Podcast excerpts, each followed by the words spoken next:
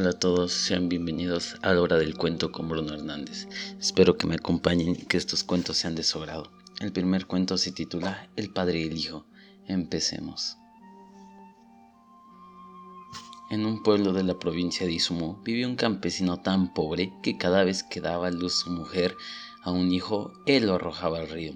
Seis veces renovó el sacrificio, al séptimo alumbramiento, considerándose ya suficientemente rico como para poder conservar al niño y educarlo.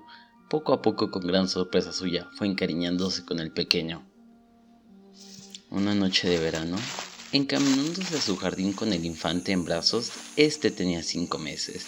La noche iluminada por una luna inmensa era tan resplandeciente que el campesino exclamó Ah, qué luna tan maravillosamente hermosa. Entonces mirándolo el niño fijamente, expresándose como persona mayor, dijo Oh padre, la última vez que me arrojaste a la laguna, la noche era tan hermosa como esta, y la luna nos miraba como ahora. El siguiente cuento se titula Piedad.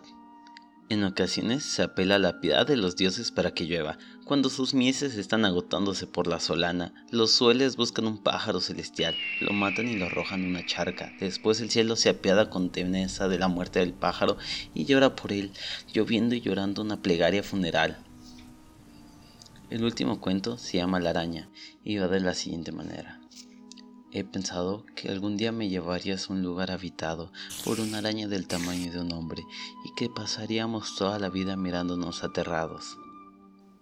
Eso fue todo por el día de hoy. Yo soy Bruno Hernández y espero que nos sintonicen en una próxima ocasión. Que tengan un buen día, una buena tarde y una buena noche. Arrivederci.